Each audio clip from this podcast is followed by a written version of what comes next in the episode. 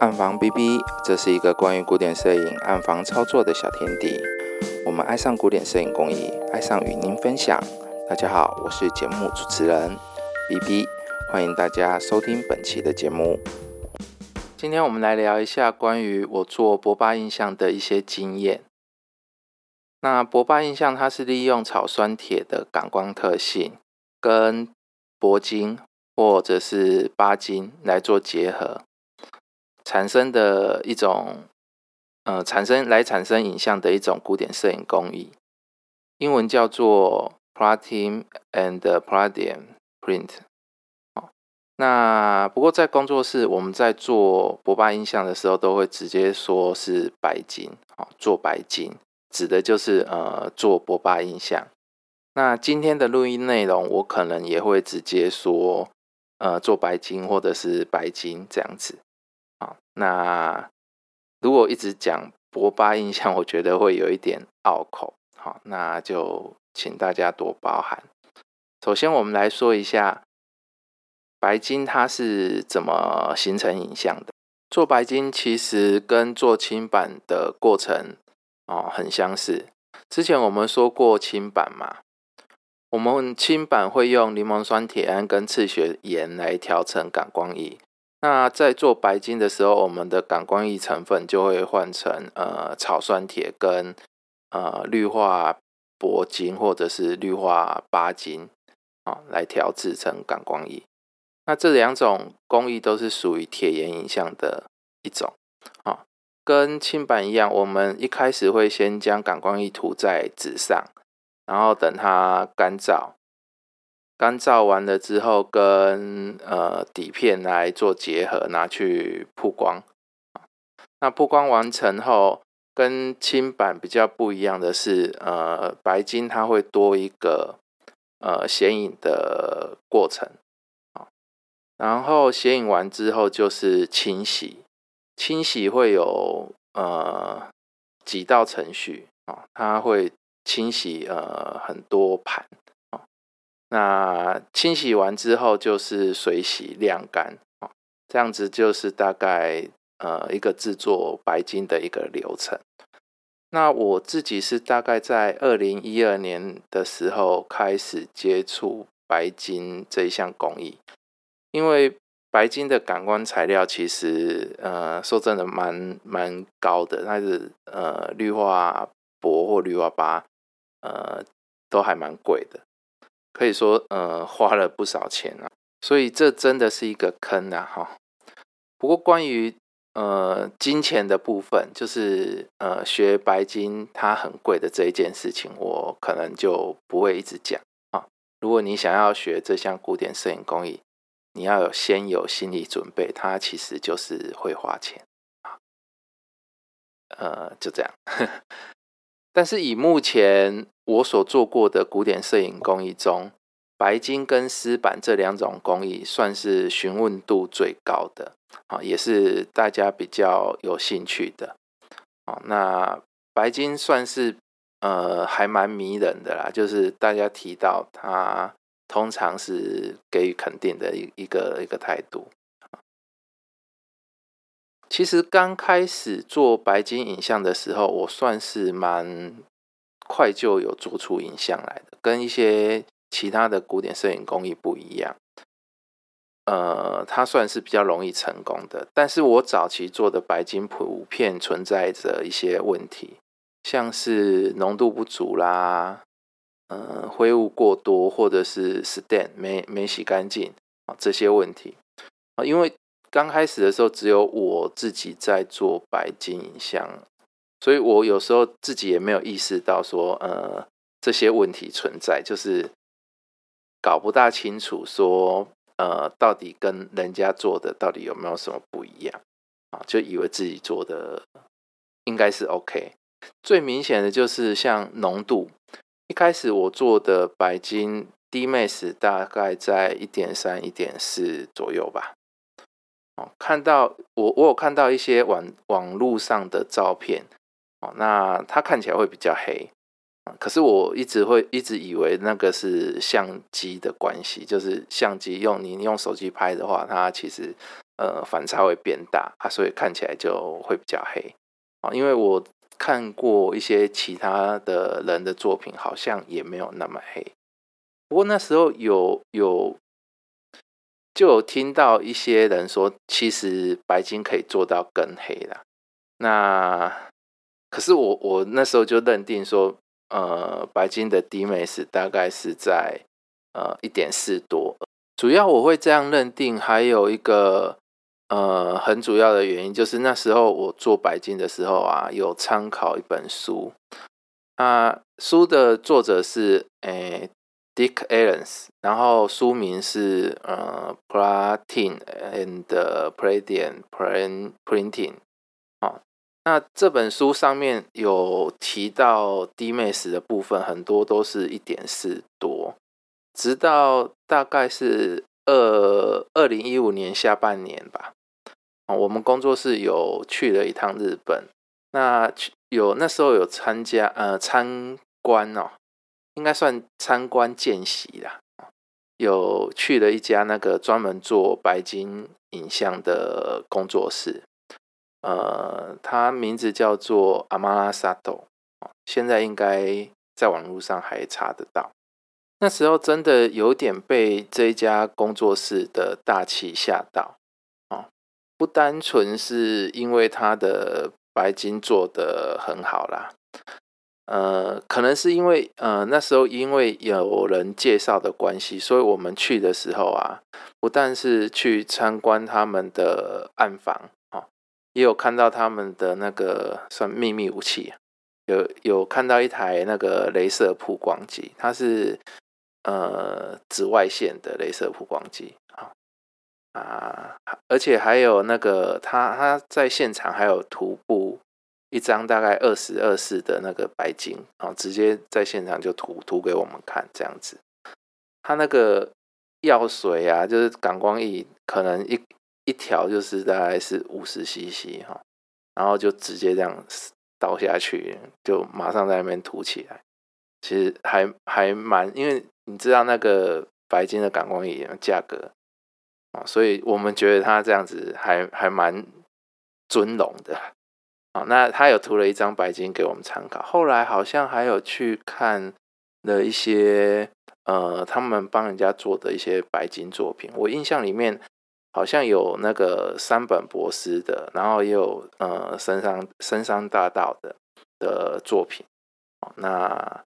都都做那种蛮大张的那种作品，呃，那时候就有一点被被他的那个规格啊，还有对做白金影像的要求啊，那些东西呃给影响到哦，所以从那边回来台湾之后，我那一阵子算是蛮努力去去做白金，想要把。这个博巴印象的一些东西，真正的算是搞清楚吧，就是人家可以做到的那个浓度，然后呃洁净度都把它学起来。可能我去那边也有看到很多呃他们的一些材料啊、用品啊，我那时候都有买买回来试一下。再过来啊，工作室还有帮一个老师做了一系列的白金影像。那因为是工，因为是那个商业件的关系啊，啊，所以我还蛮怕漏气的，所以做了蛮多的测试。哦，那一阵子感觉压力还蛮大的，嗯，一度有一点涂不下去的那种感觉。我记得，呃，因为我想要控制那个感光液的使用量。就是它是涂大尺寸的啊，我想控制感光液的使用量，所以有些东西一直有些部分我一直都没有做得很好。那因为要要摆到呃展览上面，所以有一点点不好，你就呃不大能接受，就就会就会退下来这样子。那就一直重复做，最后呃觉得就是这样子不行，所以。那那时候好像是因为后来感光一我就放开用，然后就不管它啊，后来才算过关。可能因为这些因素的关系啊，所以我现在做白金跟之前呃，大概二二二零一五年之前的东西相比，其实差异还蛮大的。我觉得可能会因为很多这种东西，就是慢慢慢慢让你自己会比较了解，呃，怎么去做做做影像。那我我们拉回来制作的部分哈，白金影像通常指的呃有有几种不一样的做法。那我们大部分呃会讲到的可能是三种哦，一种就是呃我们呃今天会讲的呃用草酸铁。来制作感光仪的，呃，这个比较现代版的一个做法。好，那其他还有两种，一种是那个呃用氨盐去做的，它是用草酸铁胺去做的。那很多人会把它叫做呃没有没有的没有的 well 的做法。哦，它其实就是感光液不一样，它是那个 Macwell 跟那个 Prader Mild 啊两个人研研究出来的一种做法，是一种安盐的做法，跟那个什么轻版的新轻版的那个东西其实还蛮雷同的。哦，那这个是安盐，那另外还有一种是用呃锂盐，哦，那它是叫做 Lia Type。那它是用草酸锂下去做做感光仪啊，所以今天我们可能会讨论到的都是用草酸铁的部分去做的。那安盐跟锂盐的部分，我们今天就不会讲啊。那安盐跟锂盐都是算是 POP 的啊。那我们今天做的这个是需要呃显影的部分啊，它是 DOP 的的做法。首先，我们来讲一下药水的调制。那药水，我们通常我们会把它分成两个部分来讲啊，一个是感光液的部分，然后另外一个就是呃显影液跟呃清洗液的部分。好，那感光液的部分，我们会感光液的成分里面会有三种，通常就是呃草酸铁溶液，还有一个。一是草酸铁溶液，然后再就是二二是反差控制液，然后反差控制液就是呃控制反差的，等下再说，嗯，三就是呃金属盐溶液，然后也就是我们讲的那个白金溶液或者是八金溶液，啊，这是一二三，那也有人把它分作 A、B、C 啊，那这个顺序我我常常会弄错，所以有时候。呃，书上写的大概是这个顺序，然后有时候我会讲错，就变成呃呃一二三的 A B C，我有时候会搞错啊。不过没关系，我们大概就知道就是草酸铁溶液，然后反差控制液跟金属盐溶液这样子这三种。那草酸铁溶液，我们大部分的做法就是。呃，大部分人的做法就是买那个 BNS 的粉剂回来调。啊，那 B N B N S 的那个草酸铁粉，它是用那个三价铁，那直接加蒸馏水加热，它就会溶溶解。好，我我之前有听人家说，它会有的人调的时候会一直溶不开，不过我试的时候，呃，试的结果就是。还蛮容易调的。那我自己是把那个粉剂直接倒在烧杯里面，然后加水，然后加搅拌纸，然后就让它在那边自己搅拌。那溶大概溶我溶二十五沫的，大概十几分钟它就溶开了，就不会有残留的那个感觉。哦那我我我是怀疑他们有的人可能直接把那个粉就放在呃买来的瓶子里面，然后再从瓶加水到瓶子里面在那边舀，这样子可能会比较不容易溶解吧。那我记得他是有说加热会比较好溶解啦。那我自己的溶法是这样子溶。那你你们如果买的话，也可以试试看。那 B S 那边它其实是有卖已经调好的跟粉剂。啊，我的经验是粉剂通常可以放稍微久一点点，啊，就是要用的时候再把它调开，它通常可以放稍微久一点点。可是基本上，呃，从 BNS 买的这个感光，呃，这个草酸铁溶液其实都会要很快用掉，不然的话，它其实呃会对影像造成一些影响。可能就会浓度会比较够之类的啊。我我自己是习惯是用新鲜线条的。那我我们工作室是自己调草酸铁的，呃，草酸铁溶液。好，那是从草酸亚铁开始调。那我们是加那个双氧水去调的。那实际的做法，我在这边呃不大方便讲啊，因为。工作室是靠有有在卖这个草酸铁溶液如果你们有兴趣，也可以呃直接跟工作室买。那呃，如果你是买工作室的，那基本上我也不建议你一次买太大的量哈。那它其实都会有过期的问题。基本上你如果买回去，最好是在一个礼拜以内就把它用掉，会比较好。那 BNS 的也是一样啊。那 BNS 它调好的，有时候它的程度差异还蛮大，就是一买来可能也有可能是因为呃运输的关系，所以时间拉比较长，所以一买来它可能值就没有很好啊。这个你们可能自己要要注意一下啊。这是草酸铁溶液，它它是用二十七 percent 的。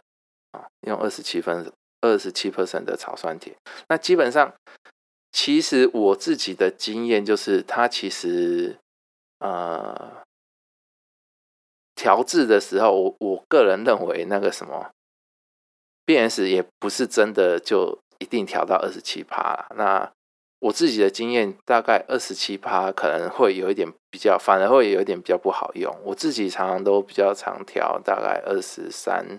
四左右，哦，那那个用起来的感觉是比较刚好的。那为什么浓度太高会比较不好？我也不是很清楚。不过，呃，大概草酸铁溶液大概在二十 percent 以上到二十七 percent，我觉得都是一个可用的状态。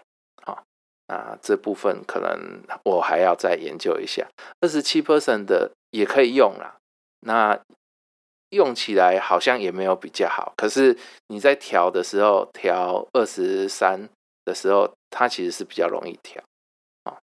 那我我们草酸铁溶液，其实你可以做，呃，帮你自己的草酸铁铁溶液做测试。那它其实如果说它有一点过期的话，你把它滴滴到那个呃赤血盐的溶液里面去，大概一小匙的赤血盐加水。就可以滴滴看，那你滴的时候，它可能就会呃产生呃一下子就就是变成蓝色的，那个可能就是里面含铁量会是比较高的。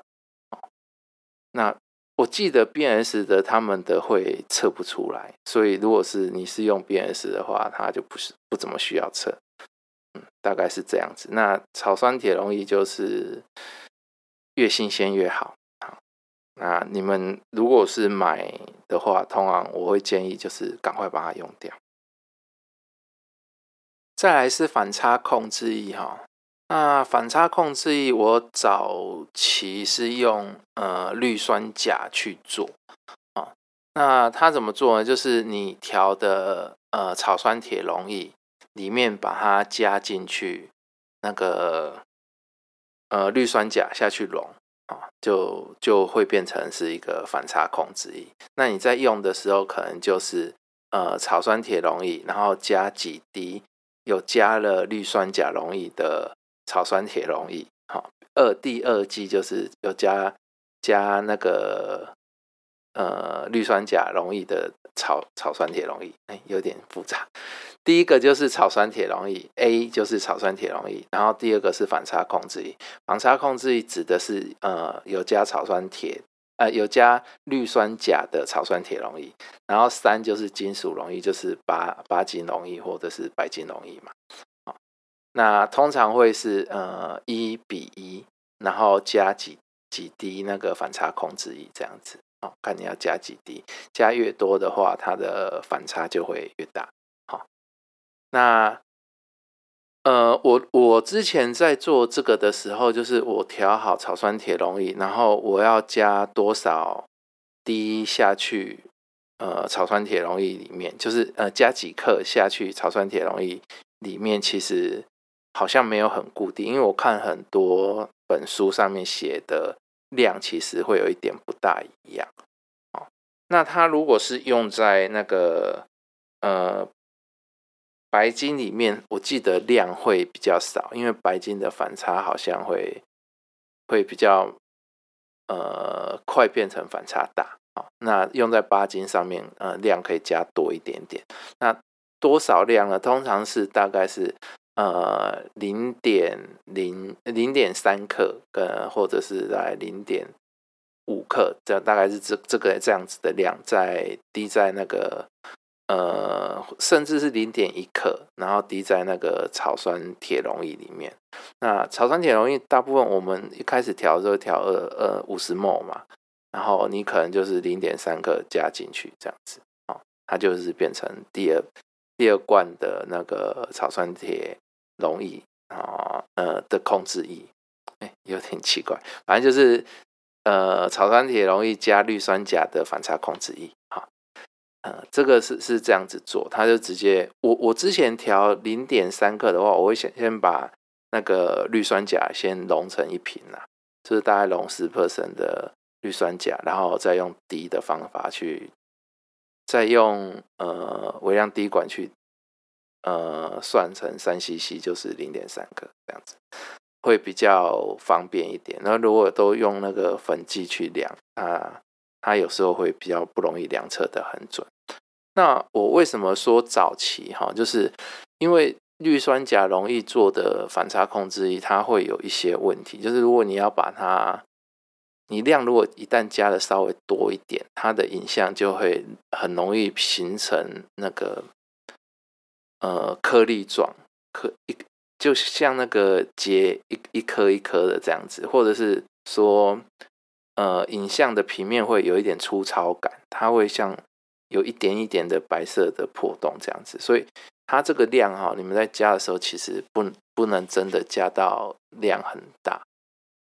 呃，对它使用上就大概这样子，就是你可能只能加个几滴啊，那不像书上写的，它可以到呃反差可以控制到呃呃一一一点。零的底片用，就是它那个反差不能真的用到太大这样子啊。如果你用到那么大的话，它其实影像出来的质感就会整个都变掉，都都是不对的。我我我后来是没有再用呃氯酸钾去做反差控制，我自己的目前其实都是用那个呃我们叫它呃 Na two 溶液哦，它其实就是呃。用二十 percent 的六氯铂酸钠下去调的，哦，就是将呃大概五克的六氯铂酸钠，呃用蒸馏水去溶解就可以了。不台湾比较，台湾我记得好像很难买到六氯六氯铂酸钠这个东西。那通常我我自己是直接跟 BNS 买它调好的，其实。是比较方便，因为要找这个东西有点难找。如果有人知道说去哪里买，或者是买得到，也可以跟我讲一下。因为我自己是一直没有买到这个东西，我都是直接跟呃 BNS 直接买呃它的纳兔龙翼。那 BNS 它卖纳兔龙翼，它其实有分呃五 percent 跟十 percent 跟二十 percent 的啊，就是它有不不一样的稀释比。那我是觉得，如果你刚开始的话，呃，你在用的时候，其实你可以直接就买五 percent 的就好了，它价格差异蛮大的。它的二十 percent 其实一瓶，我记得还还蛮贵的，我记得好像一一百多块吧，我猜二二十五毛一百多块，呃，一百七十几块的样子。现在多少钱？我有点忘记了，因为那个我之前是买二十 percent 的，然后它可以用蛮久，我是有把它调成十 percent，然后它它其实可以用蛮久的，因为我们每次加的量其实并没有加到那么多。那纳兔容易它其实是比较不会去影响到影像它本身的质感，就是它比较不会有那个粗糙感跑出来，或者是讲粒状性跑出来。啊，纳兔容易它不会，而且它会让你的浓度看起来稍微变高一点点。好，它它这个我我们现在其实大部分都是只有用纳兔去做呃反差控制液。那我也比较建议呃我们朋友就是直接用纳兔就好了，就不要再回去用那个氯酸钾的方式去做。诶，出来的影像其实质感是还是有差，它浓度出，如果你你希望你的浓度可以做到比较高的话，我是觉得直接用纳兔容易去做就好。那之前我记得比较早之前，纳兔容易通常都是指，通常它会让人家拿来用成那个数位负片的部分那它比较容易控制反差，那可以试试看。诶，刚才那个价格我我可能会讲错，所以。你们最好就是去那个什么，嗯，B N S 的时候再看一下，因为我我记得，反正它那个价格不便宜就对了啊。你们可以自己再上去查着一下。如果有有看到的话，嗯，还是我我可能之后写在那个我的粉丝页上面，因为我有一点忘记它的价格了哦。那反差控制，我目前是比较建议大家都是用纳图的部分去做。那你可以直接买零点五 percent 的的呃纳兔容易下去做调整，你的反差应该算是比较容易做做好的部分那它出来的影响会比较好一点。最后呃第三种金属盐容易呃通常我们会指的就是呃八金容易跟白金容易嘛。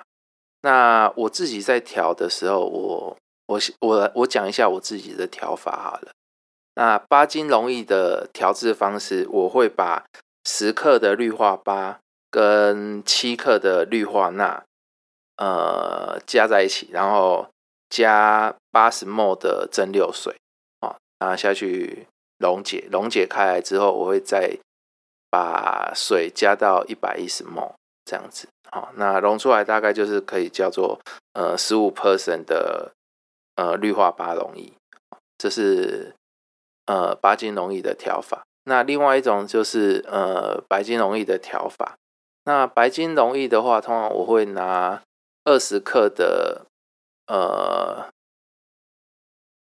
那要怎么讲？四氯四氯铂酸钾吧，我记得是叫四氯铂酸钾那有时候我就省略叫，就叫氯化铂，可是呃正正确应该叫四氯铂酸钾，就二十克的四氯铂酸钾，它不用再加什么东西，它是直接加水溶成一百摩就可以。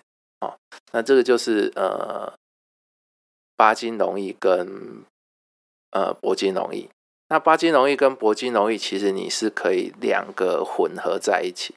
我们调感光液的比例是。呃，草酸铁溶液是一嘛，然后呃，氯化八或氯化八加氯化铂两个加起来是一，那你也可以全部都用氯化八，或者是呃五十 percent 五十 percent 八十 percent 二十 percent，好，可能八十 percent 的氯化八，二十 percent 的呃白金溶液这样子下去做调整，那。跟草酸铁的比例就是用一比一这样子啊。那之前有有做过，就是纯白金的溶液下去做，我就是呃完全不含氯化钯溶液的白金哈。那如果你完全用呃白金溶液下去做的话，通常会比较不容易做得很好。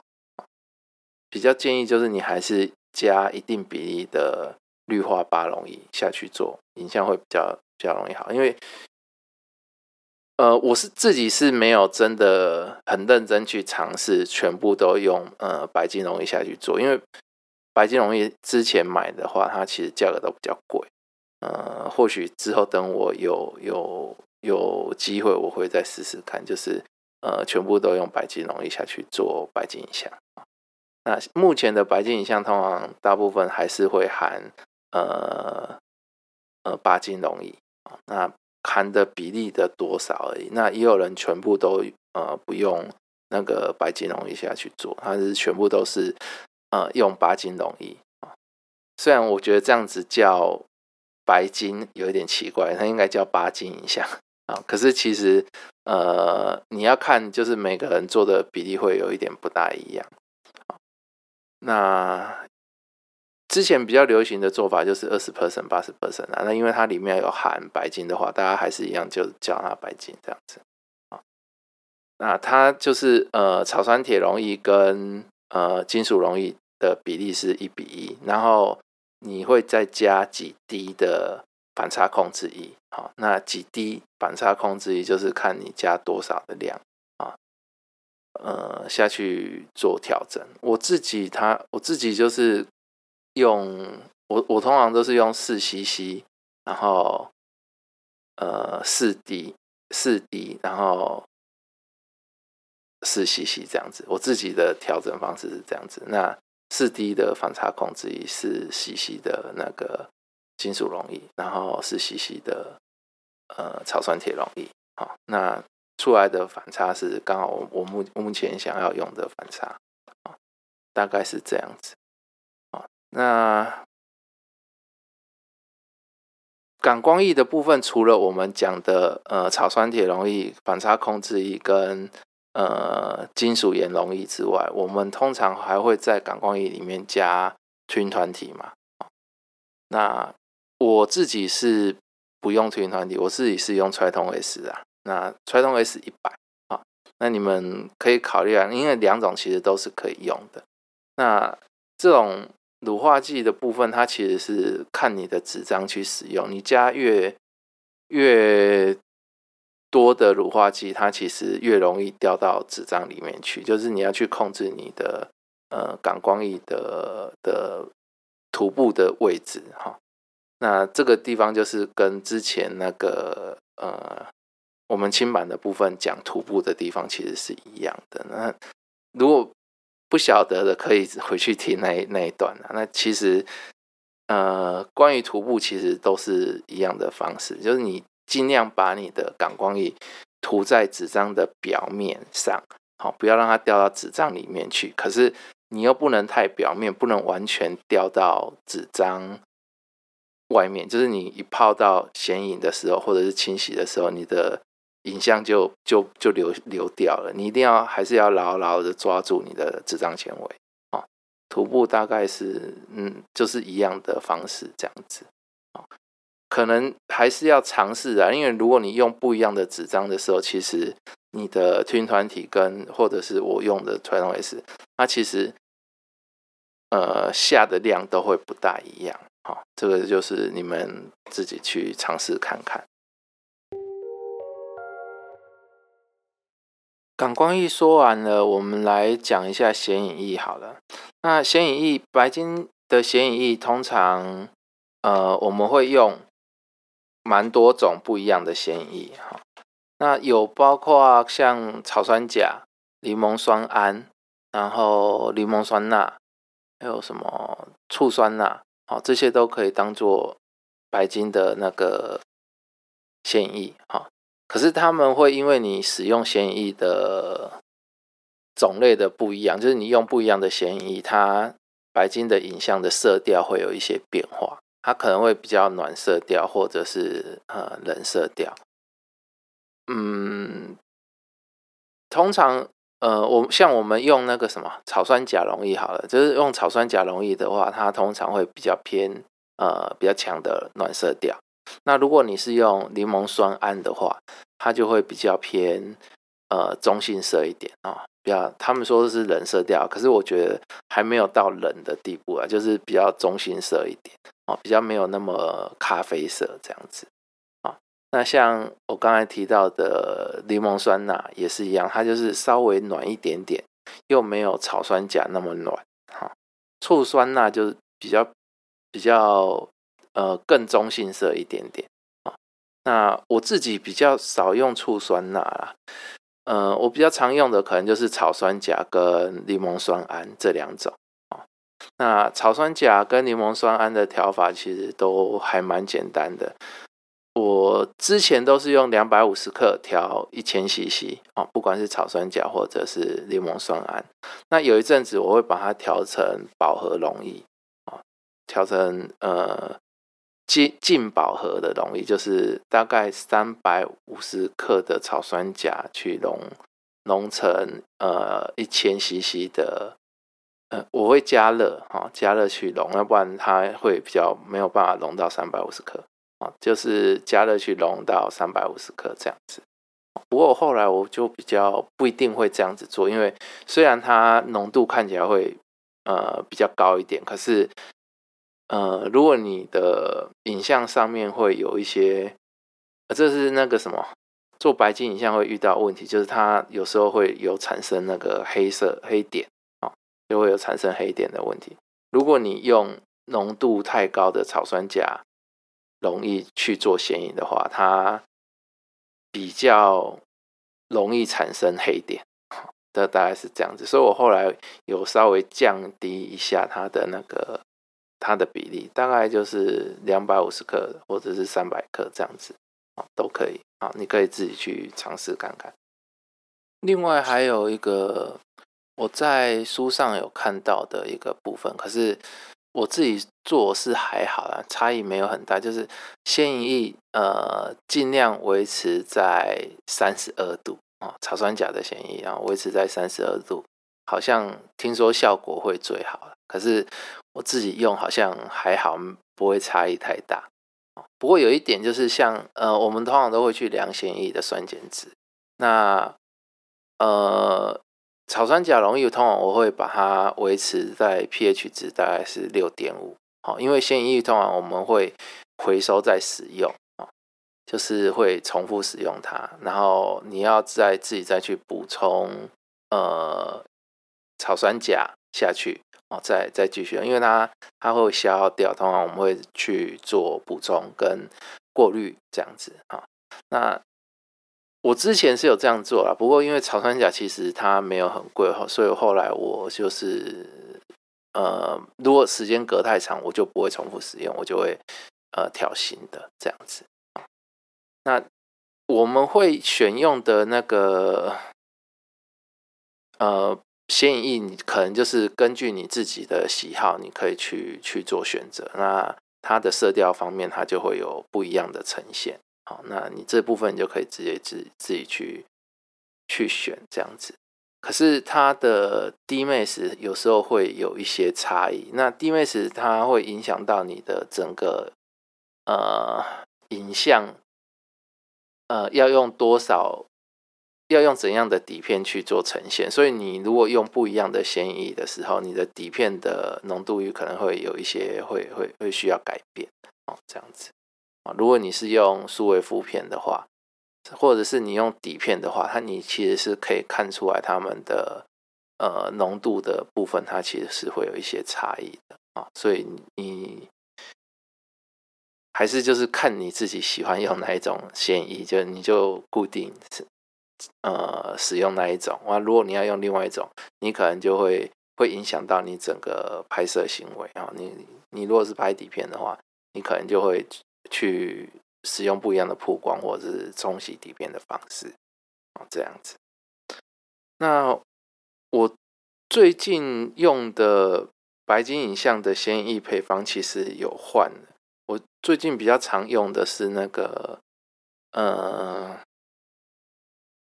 呃，一个比较偏冷色调的配方。我是用那个什么草酸钾，呃，我直接讲配方好了，大概一百五十克的草酸钾。然后加七十五克的呃磷酸一钾，然后把它调成呃一一千 CC 啊，就一公升这样子。那它这个这个配方它其实是会比较偏冷冷一点点，就比较中性色一点点。我个人还蛮喜欢的啦，啊，呃，有机会你们也可以尝试一下这样子。啊，显影液的部分大概就是这样子啊。那再来就是我们讲一下清洗液的部分好了。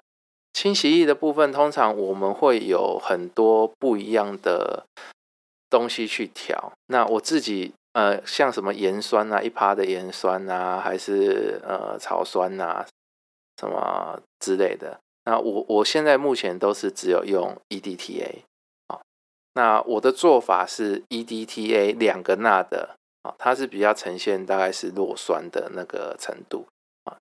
那我是 EDTA 两个钠的，然后跟四个钠的，四个钠的 EDTA 它是呈现弱碱的的状况状态啊。那我是用呃两道的两个钠的 EDTA，然后一道的四个钠的 EDTA。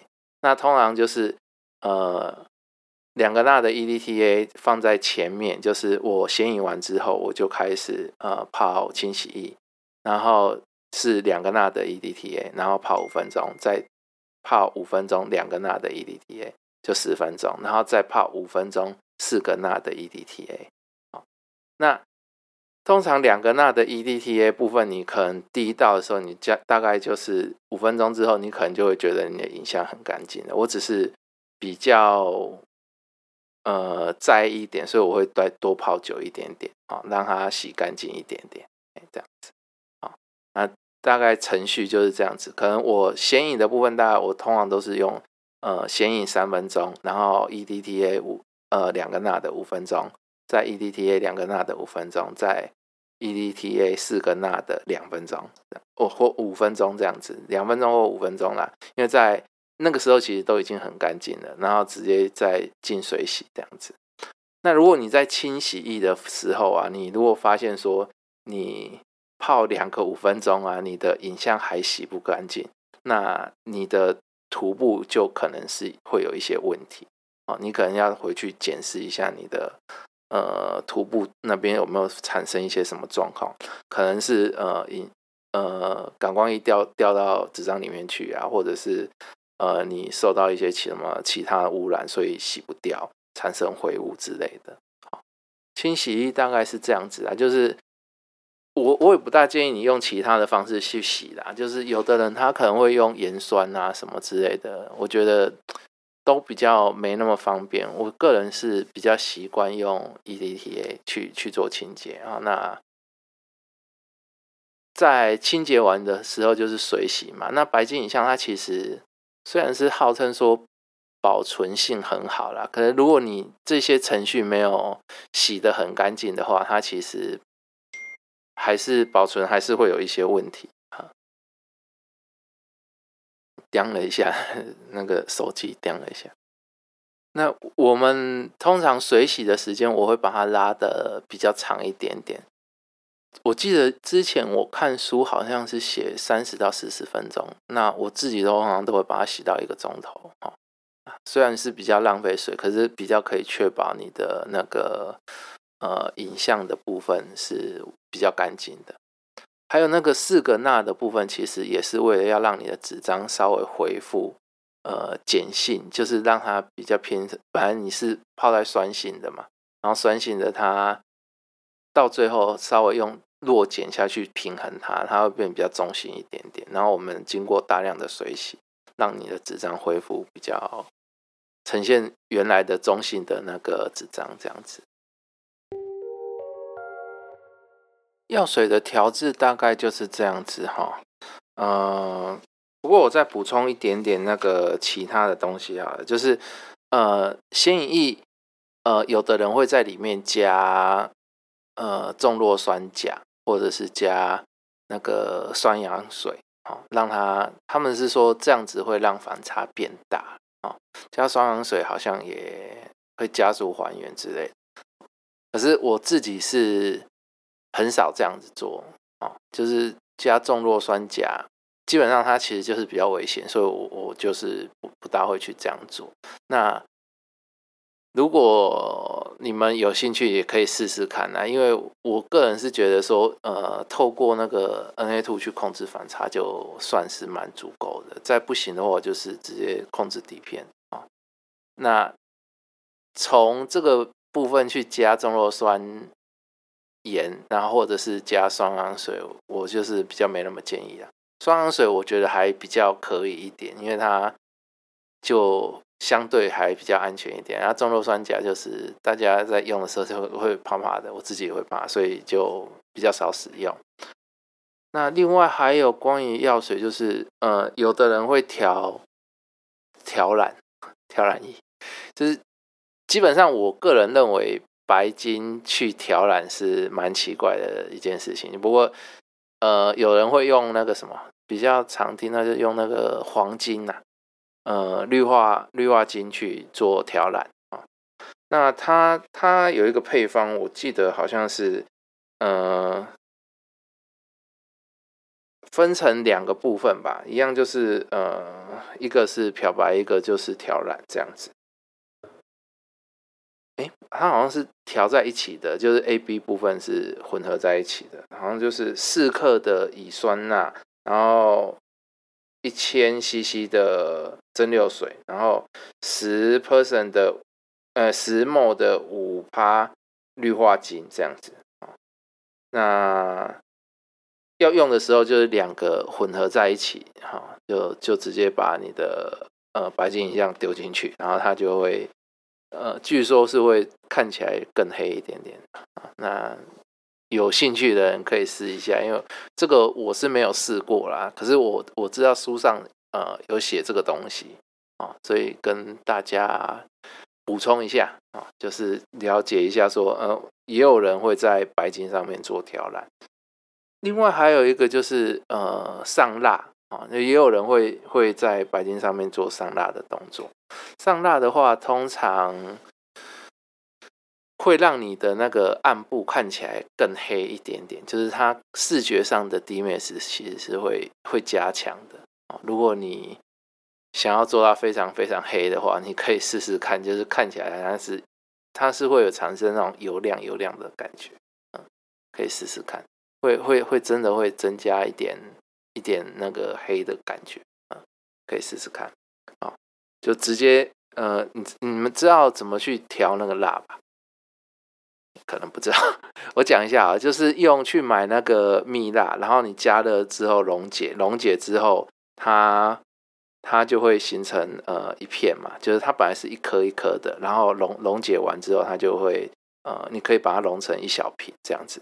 那我们在使用的时候会去把呃精油滴在那个蜡上面，那油会把那个蜡溶解。那我会拿那个什么，那个呃棉棉布啊，就是用棉布包着棉花，然后呃弄做成一团这样子，然后去沾那个呃已经被精油溶解的蜡啊，涂在那个棉花的布上面。好，然后再去涂抹你的你的影像，这样子，那做起来其实效果还不差。不好意思，咳嗽一下。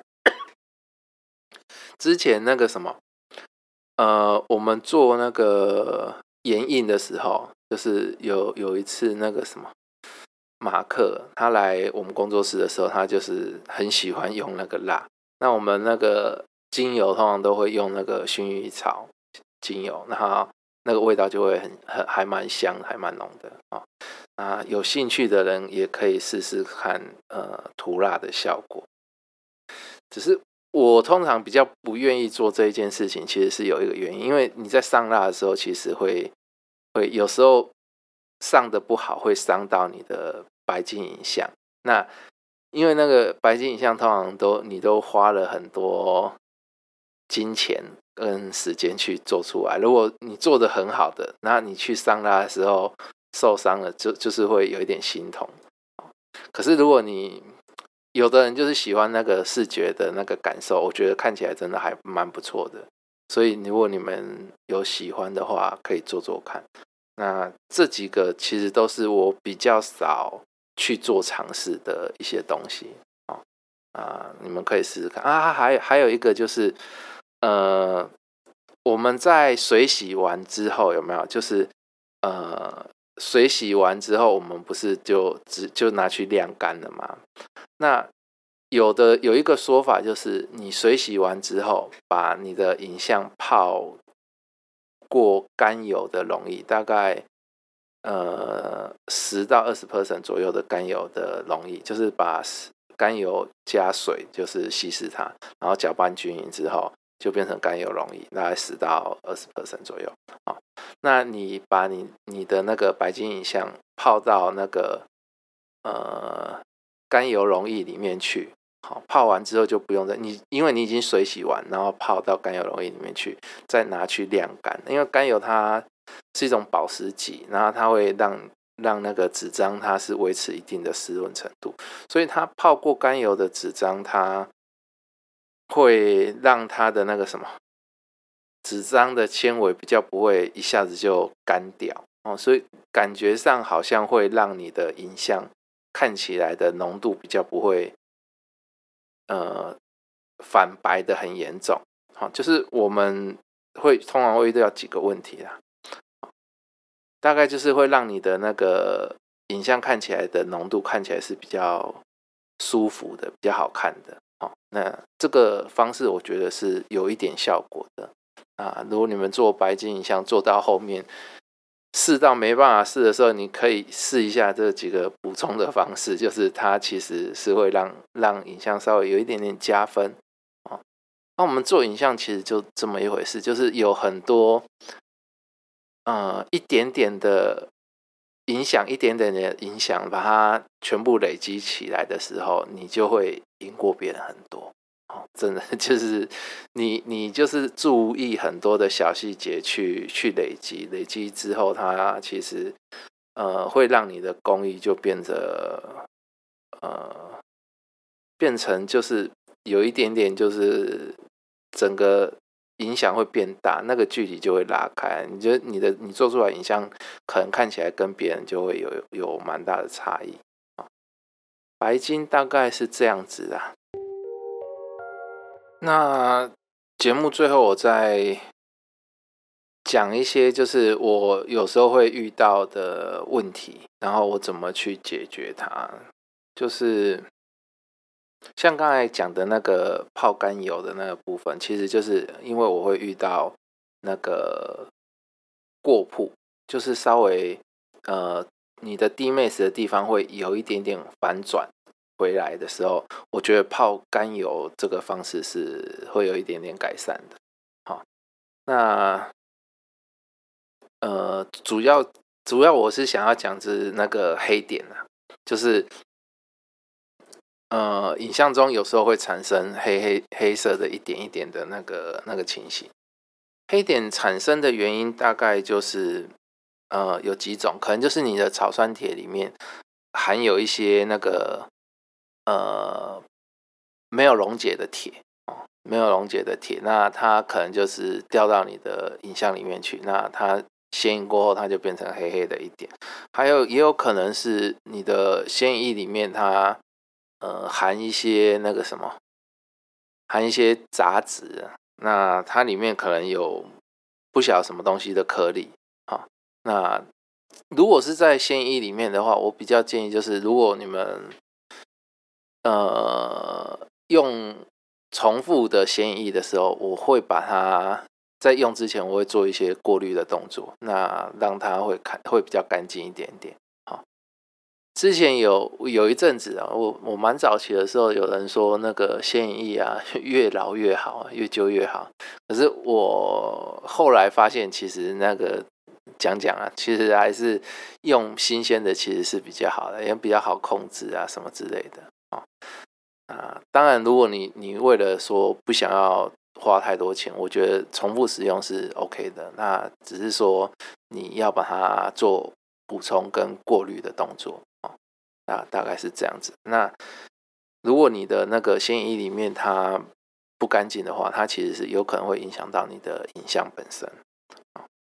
还有可能就是你的刷子，有的时候我们的那个，如果你是用那个刷子去去涂布的话，那呃刷子里面有时候也会有残留一些呃没洗干净的呃溶液，然后可能是八金容易或者是嗯就是你的感光易啦，你的感光易放在里面没洗干净，那它这个时候有的小颗粒可能会掉到你的你你在重新涂布的时候，它有可能又会掉到你的纸张里面去，哦，那有可能会产生黑点，啊，那黑点这个问题它其实就就蛮讨厌的啊，听说那个什么。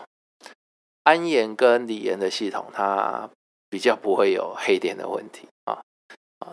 不过那个那个部分我们之后再讲，就是白金的部分大概是这样子。那产生黑点的部分，其实呃有一个方式可以去把那个点点掉，就是有点像点修的方式啊。它有一点像我们在做银盐相纸的那个漂白的那个动作啊。具体的做法就是。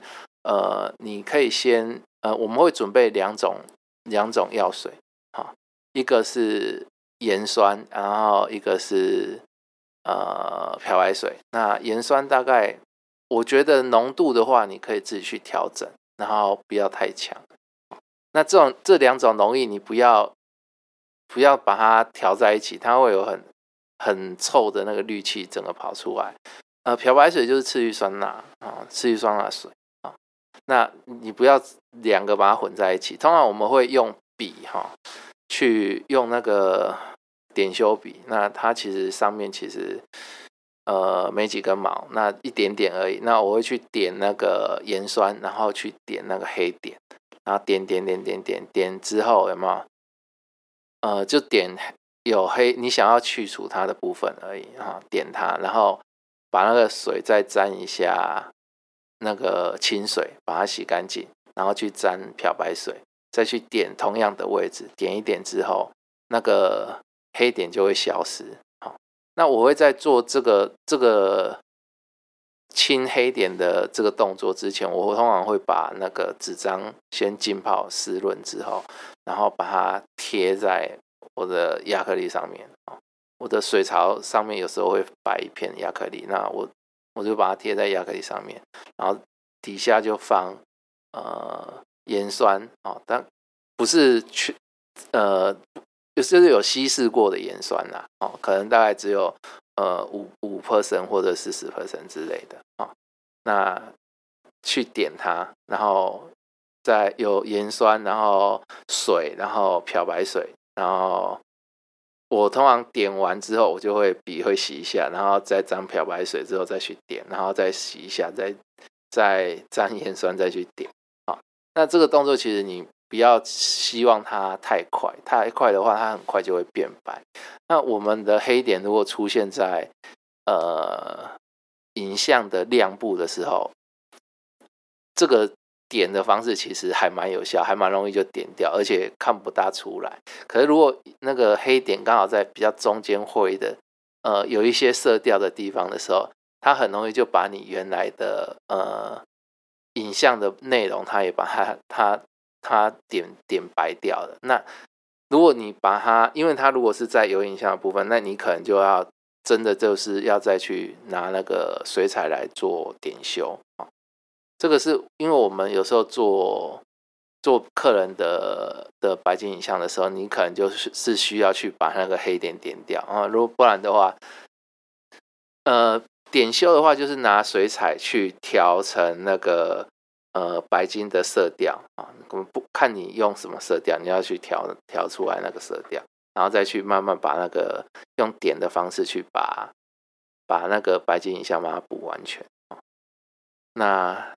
就是因为，因为我们做客人的案子，有时候那个很大一张一张纸，那上面可能只有一两个点，那你还是要把它处理好，因为看起来要干净嘛。那你可以用这种方式去把它它补好，这样子啊，这是呃有一些博物馆的的做法啊，那可以给大家参考一下啊。就如果你的影像上面有一些黑点的话，也可以这样处理。那好，那今天的节目就大概到到这里啊。因为白金其实有时候你还是要做过之后，比较容易去去聊去讨论。那所以我也是希望说大家呃听完这一集的节目，然后你们有兴趣的人就去做做白金试试看。那有问题的话就留言留言跟我讲，然后我可能就会再回答你们 之类的哈。嗯，好，白金就到这边，好，谢谢大家。如果你喜欢这个频道，请帮忙订阅、分享、粉丝页按赞。如果你有相关的疑问、建议或想鼓励 B B，也欢迎留言给我。